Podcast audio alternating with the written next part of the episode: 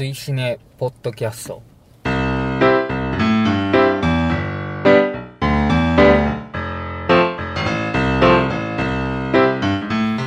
追試ねポッドキャスト28回表をお送りします。お相手は私追試ねスタイテップとメガネガティブです。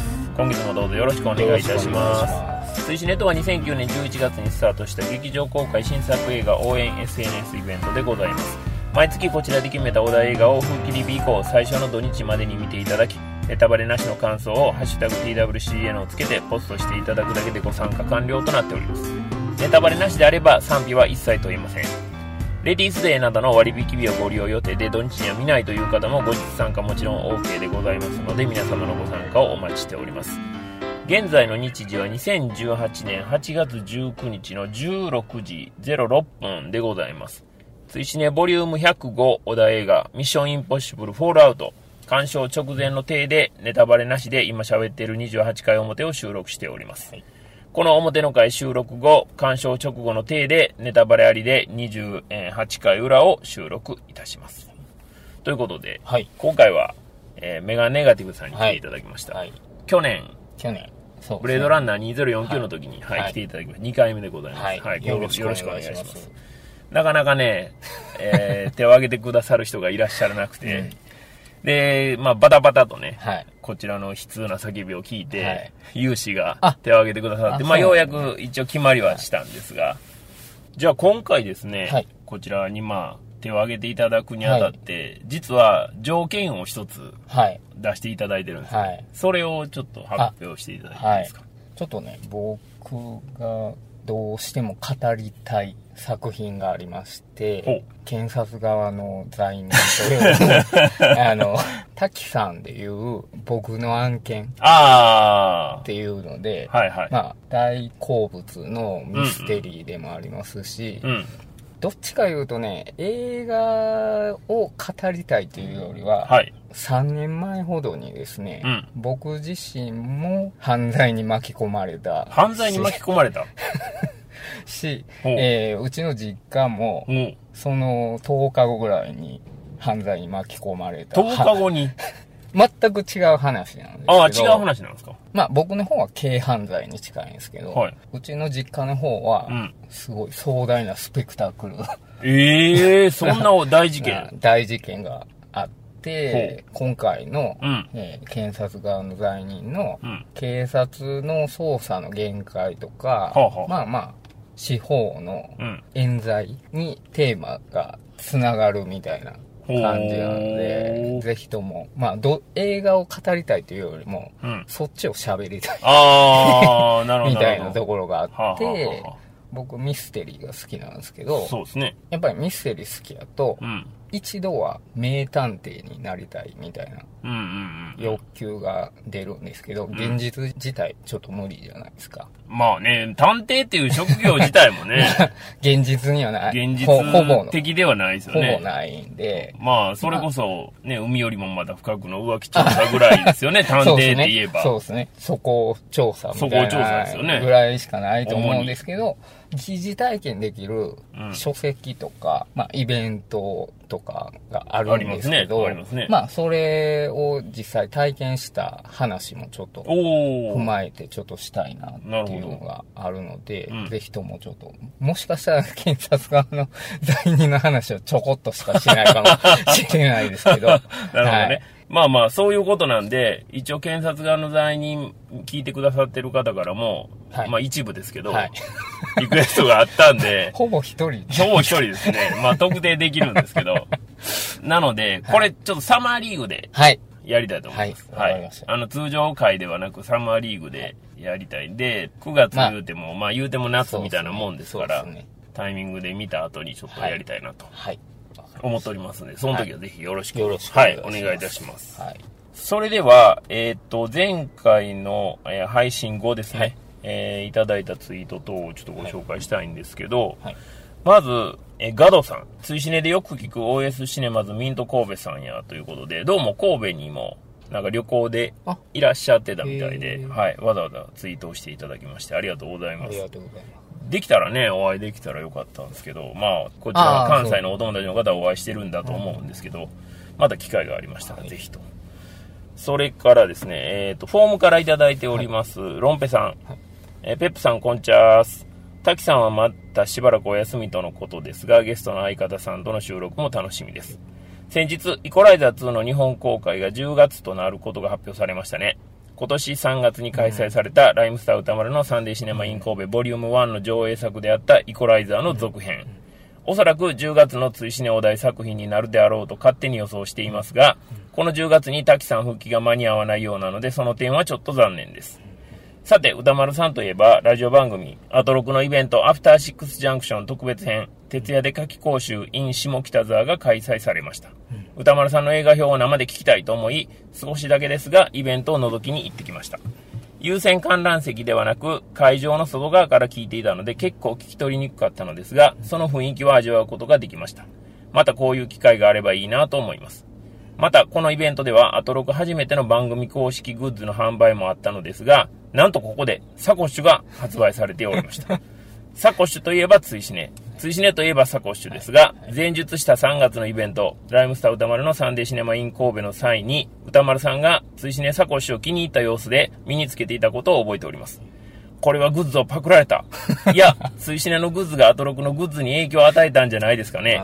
あこれを機にツイシネサコッシュがさらに売れるといいですね。ではではというふうにいただいておりまして。それから、えっと、サコッシュネタではもう一ついただいてまして、えー下水道の巨大城湾には実在した佐藤さんですね。弊社サコッシュ販促品としてイベントで配っていましたが、えー好評だったのでグレードアップして販売開始となりました。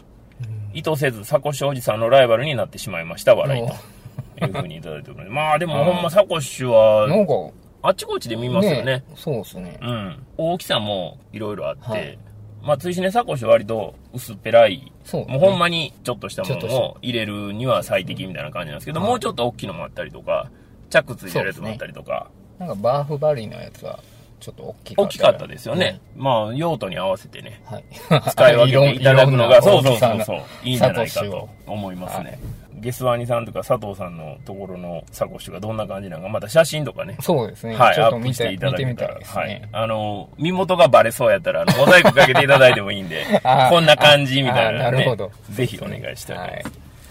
はいそれから、えっ、と、未来の未来、えっ、と、配信させていただいたり、あと、はいまあ、収録後にいただいたご意見とかがいろいろございますので、はい。はいそちらの方をちょっとご紹介したいと思うんです。けど、まずフォームからいただきました。はい。えー松さん、えー私は細田監督が好きなので非常に期待しておりました。なのに、このがっかり感。スター・ウォーズファンの方ほどの思い入れはないので、エピソード1を見た時のような落ち込みはありませんが、正直見てめちゃくちゃ疲れました。うん私の細田監督の好きなところは日常から非日常に引っ張ってくれ、それがどんどん加速していくところです。ワクワクさせてくれるところです。予告編やタイトルからでは未来での冒険を期待していたのですが、全く点々点。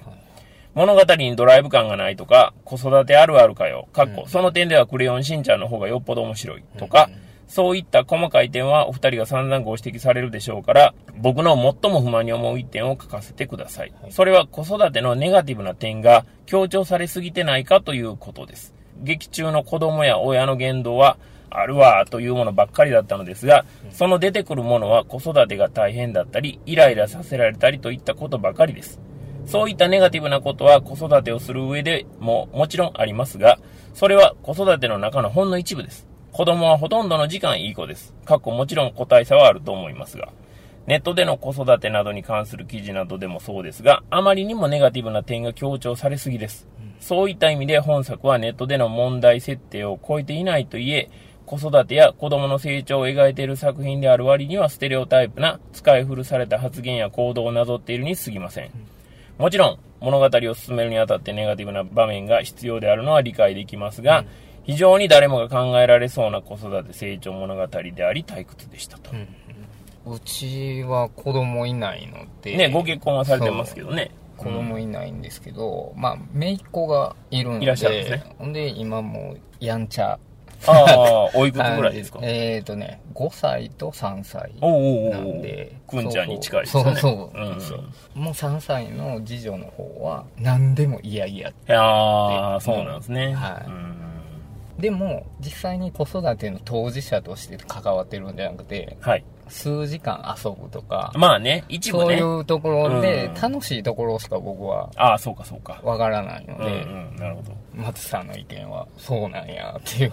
ねうん。まあ、この間も、その、滝さんのね、お家の話もいろいろ聞きましたけども、はい、まあ、滝さんのお家の話を聞けば、その、ほとんどの時間、子供はいい子ですって松さんは書かれてますけど、はいまあ、これだいぶ差あるんやろうなっていうのは、残念ながら感じてしまったところではあるんですけどね。まあ、あの、未来の未来は、どっちかというと、批判的というか、はいはい、あんまりっていうようなご意見が多かったんですけど、うんうん、まだめっこさんっていう方からいただいておりまして、はい、細田作品の中では一番来た作品、すごくいいよと。こういうツイートもいただいてましたんで、あの、本当人それぞれやと思うんですよ。どこで感じるそうそうそう。やし、実際にヒットはむちゃくちゃしてるわけじゃないですか。はい、そうですね。もう本当に満員満員続いてるんで、だから別に否定的な意見、まあ僕もね、うん、割と否定的な意見を言いましたが、はい、否定的な意見が多いからといって別にそれが正解というわけではないので、でね、うん、もうそれぞれの人がどう感じるかっていうことなんで、うん、そこをまあ楽しんでいただけたらいいかなというふうに思ってますが、はい、それから、ホギ山さん。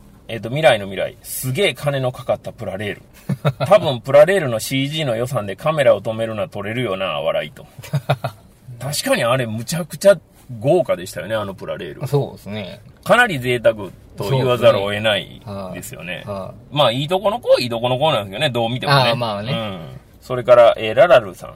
くんちゃん、くんちゃん、くんちゃん、くんちゃん、くんちゃん、くんちゃん。その数を数えてみたらよかった。細田守監督自身が通過した数ヶ月にお付き合いさせられた98分。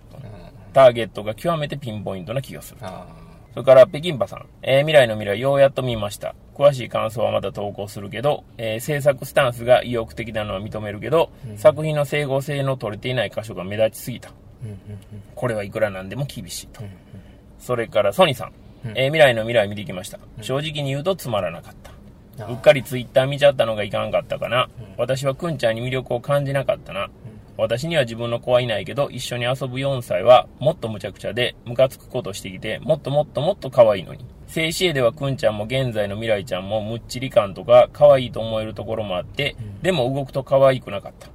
子供の動きはもっとどんくさいと思う。そんな感じで見てたけど、後ろの席のちょうどじいじとばあば世代のご夫婦がすごく笑ってて、ペップさんの意見に納得した。うん、でも、過去からのつながりの部分ではちゃんとほろっとしましたよ。私は川島小鳥さんの写真集、未来ちゃんが大好きで、もっとあんな破壊力のあるやつが見たいな。くんちゃんは予想を超えることしないもんな。滝さんちの未来ちゃんの連載も楽しみにしています。というふうにいただいております。まあ、滝さんちの未来ちゃんの連載はね、あの、笑えるかどうかちょっと、非常に微妙ですけどね、笑っていいかどうかも微妙やったりするんでね。それから、えっ、ー、と、マーベリックさん。えー、辻ねポッドキャスト第27回、未来の未来聞きましたよ。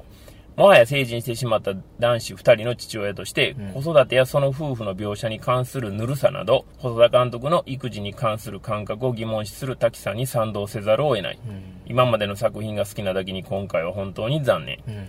うん細田作品は時かけもサマーウォーズも大好きだし、うん、特に狼子供はあの年の霧島以上に響いた作品、うん、クライマックスやエンドロールは何度見ても涙腺が崩壊します。片や未来の未来はそういった金銭に触れるものが何もない。正直くんちゃん好きくないのでありますと いうふうにいただいてなるほど。それからロンペさん、えー、未来の未来、えー、期待通りの子育て話に。うちも色々大変だとは思うけど、滝家に比べれば、点々と。滝さんイコライザー2に間に合わないの残念だなとツイートでもいただいております。はい、それからハリス56号さん。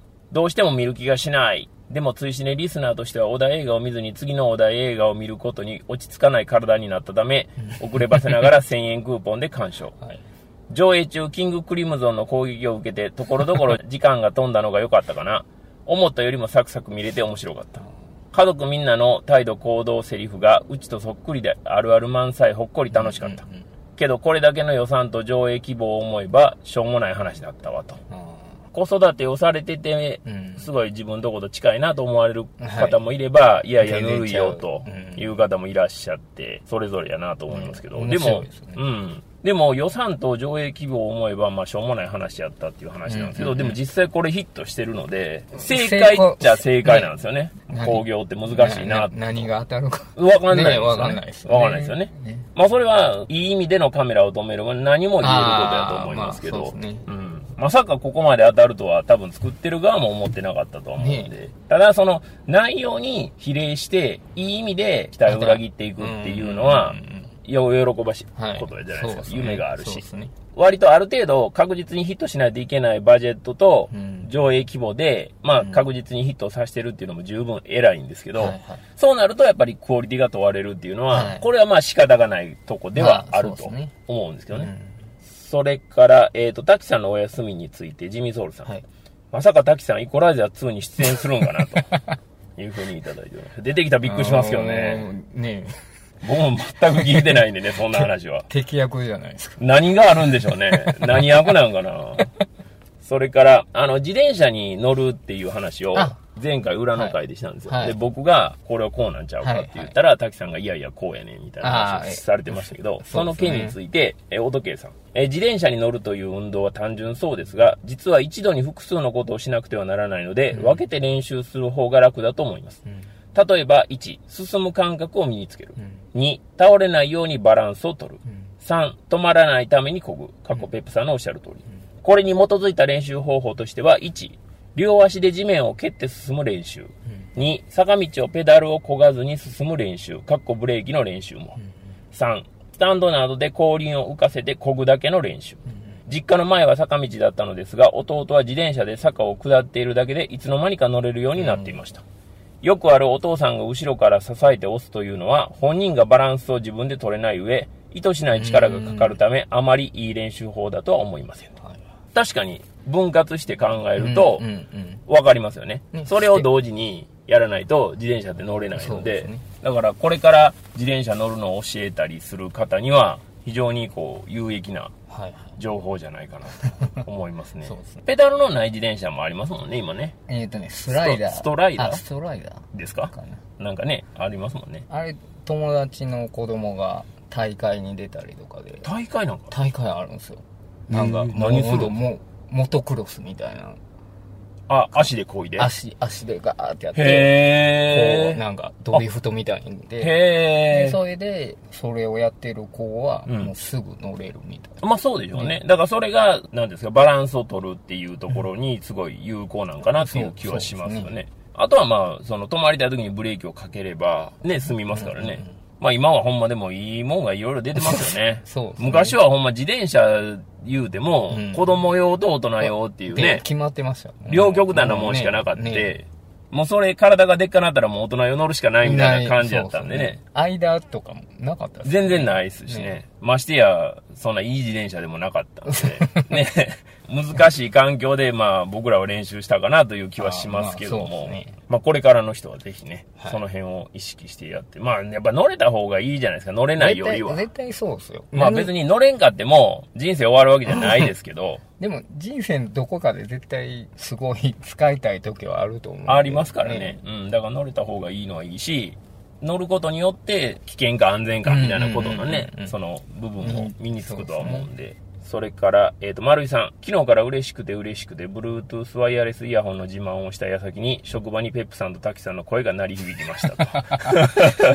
すごいな。Bluetooth のあれが切れたんですかね、接続がね。でしょうね。でしょうねあのいきなりスピーカーから流れてしまったってことでね。出ますもんね。ねねおっさんがなんか、キャッキャ言うと喋り、何聞いとんやんこの人って多分思われたと思いますけど。どう弁解したんですかねえ。そこもちょっと気になりますけどね。いや、違うねん、違うねん、みたいなね。これはこれは。何が違うねんっていうね。むしろ恥ずかしいんだっていう話になりまあすけど。あの、いただいたところは、そんなところでございました。じゃあ、フォールアウトの話をしましょうか。あ。はい。フォールアウトはいかがですか？どういう期待をお持ちですか、僕もうミッションインポッシブルのシリーズをうん毎回見た後にですね、ほうほうほもう面白い、最高やって思うんですけど、う。うん。やっぱりその時はストーリー理解してたつもりだったんはいですよ。。はい。でも、まあしばらく経ったら、うん。ストーリーの部分がスコーンとあ抜けて、あ、はいはい。ただの、まあアクションのところしか覚えてないっうん、うん、ていう感じになるんですね。前作のローグネーションも、はいもう本当申し訳ないですけど、うん。もう飛行機に捕まってるシーンしか 全然覚えてなくて、はいはいはい。でそのスタンスのまま今回うんうんうんっていう感じなので、なるほどね。玉結びの町山さんの話をちょっと聞いちゃったんですね。はい。アクションシーンありきの、あー。ありきで脚本を作ってっていう、まあ昔ながらの香港映画のうんうんうんうん。スタンスで作ったって言ってたんで、はい。今回若干ちょっと不安、ああ、なるほかなど。それを聞いてしまったがゆえにってことですね。若干不うん安かなっていう。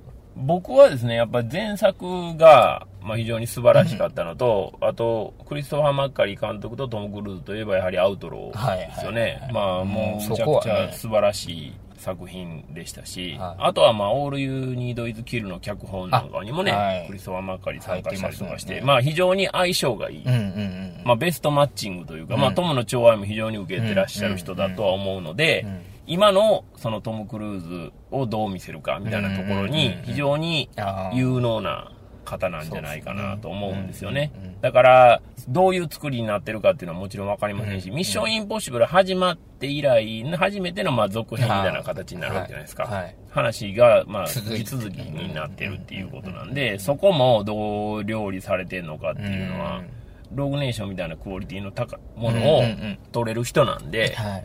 ちゃんと仕事をするという言い方が正確かどうかわかりませんけど、普通にやればまあ、水準以上のものは取れるんじゃないかなと思うんですよね。期待はすれど、その不安に思うことっていうのはまあほぼないというような状況を見る前はね、はいそういう状況ではありますねあ。ですし、まあね、いろんなその良かったシーンっていうのは、うんうんうん。そのログネーションの中でもいろいろありましたけど、うん。映画なんだからうん、すべ、てをセリフで言う必要がないというところがあるじゃないですか。そうですね。で、それこそが映画のその懐の深さでもあるし、まあこちら側にこう委ねられる。うんうん。観客がやっぱり作品のそこの意図にまでこう踏み込んで、うん。よりストーリーに没入できるという部分でもあるので、うんまあそういった部分がログネーションも非常に多かったですし非常にだから楽しみにはしてますね。うんうん。ただその玉結びの町山さんの話とかを聞くと、その若干不安になる部分っていうのは、うん。まあなくはないですよね、はい。その話を聞いてしまうとね。そう。そう。なんですよ。うん。だからそこがね、どうなってんのかっていうのは、まあもちろんそれは町山さんが言ってるからって言って別にそれが自分にとってのその表と一致するかっていう、そんなことはないので、自分がどう見るかっていうところは非常に楽しみではありますけどね。では、えっ、と、皆さんからいただいております、鑑賞前のツイートをですね、ご紹介したいと思いますけども、えーまず、ロンペさん、えーフォールアウト、A スター極爆初日夜の火曜予約と。いうふうに、まあ、ロンペさんはね、いいっもう、必ず初日ねには、まあ、見ていただいてるんで、ほんでね極爆とかそうそうそうそうそう。立川はね、まあ最高ですよね。しかも安いですからね、立川ね。あーそうですよねはね。だからその辺も非常にやっぱ素晴らしいですよね。やっぱ他の追随を許さないうんうん独立系シネコンとして素晴らしいと思います。いいと思いますそれから、えージミー・ソウルさん、えー今回は息子も参加するそうです、息子はトム・クルーズさんに憧れて先日から筋トレを始めました 息子の都合により吹き替え版で鑑賞することになりましたあ近所のシネコンで吹き替え版はやってません息子に俺を出し抜いてホールアウト見に行くなよと釘を刺される自宅から10分のとこにあるシネコンで吹き替え版をやっていないため、吹き替え版求めて小1時間かかるシネコンへと。そしたら、やったー !1 時間かけてきたのに上映時間勘違いしてました。で、息子からの叱責なおと。で、再チャレンジ、すでに疲労困憊ということで、あーまあなんとか見るまでこぎつけたと。すげえストーリーありますね ねえ、ツイートをこう全部並べてみると、ねねものすごいドラマが出来上がっているという。まあこれが鑑賞後ね、はいどうなったのかっていうのもね、楽しみにしていただきたいと思いますけど。それから、伊上元弘さん。んえおっしゃ、塚口三三劇場、えーミッションインポッシブル6へというふうにいただいてました。それから松さん。えーミッションインポッシブルシリーズはどのシーンがどの作品だったか、ストーリーがどうだったか全く覚えてない。なんならワイルドスピードシリーズやボーンシリーズともごちゃごちゃになってる。ローグネーションくらい見直さないと見るの無理だなというふうにいただいてました。まあこの辺はね、あの、うん。さっきのメはい。ガネガティブさんの話ともちょっと通じるはいところではあるんですけど、まあどうなんでしょうね。やっぱアクション映画に、まあありがちなうん。ことでもあんのかなという気はしますよね。だから力点がやっぱどうしてもアクションに置かれてあるので、そうですね。しかも、力点がアクションに置かれてある分だけ、ストーリーが結構難解なものが多かったりするんですよね。そうそうバックストーリーが難解なものが多かったりするんで、余計にバックストーリーをあまり覚えていないということが発生してしまうのは仕方ないのかなっていう気もしますけどね。それから、えー、丸井さん、えーミッションインポッシブルフォールアウトシリーズ6作目。個人的には4作目、ゴーストプロトコルからの参戦。147分という長尺でなければ初日に見られるのだけど、ああ、早く見たいと。もそれから、えーその後ですね。えーこの時間でも暑い。今日は映画行かないかもなぁと自分すらも裏切って衝動的にやってきました。帰りは体も頭の中ももっと熱くなってるかも。うんというふうにいただいてました。それから、えっ、と、マーヴェリックさん。えーミッションインポッシブルフォールアウト IMAX 字幕版東宝シネマズナンバーにて鑑賞開始と。いうことで、まあ僕もね、前回のあの、お題発表の時に言いましたけど、IMAX 版で絶対見たい理由としては、うんカウントダウン IMAX 仕様のはいはいミッションインポッシブル版前回あったので、あ、へーそう、だからそれを見たいなというふうに思ってましたんで僕も IMAX で見ようというふうに思ってました。それから、えー、ララルーさん、えーミッションインポッシブルフォールアウト、奈良大和郡山シネマサンシャイン IMAX。うんカメラを止めるなじゃないけど、なんとほぼ満席。うんここで何度も見てるけど、こんなの初めてかも。うんさあ、見ますと。うんいうふうにいただいてまして、僕も、あの、大和郡山の IMAX 行ったことあるんですよ。はいでかいんですよ、劇場。へえ。だから、あそこ満員って言ったら、すごく入ってるんですね。だ普段満員にならないって、ララルーさんもおっしゃってるんですけど、まあまあ、そらそうやろなっていうぐらいでかいんですよ。そこは満員っていうのはすごいなと思いますね。それから、えっ、と、シッキーさん。えーミッションインポッシブルフォールアウトを見るために平日より早起きと。仕事よりも早起きして、多分エキスポ行かれたんじゃないかなと思ああ、うんですよね。映画好きな人はあるある、あるあるですね。。はい。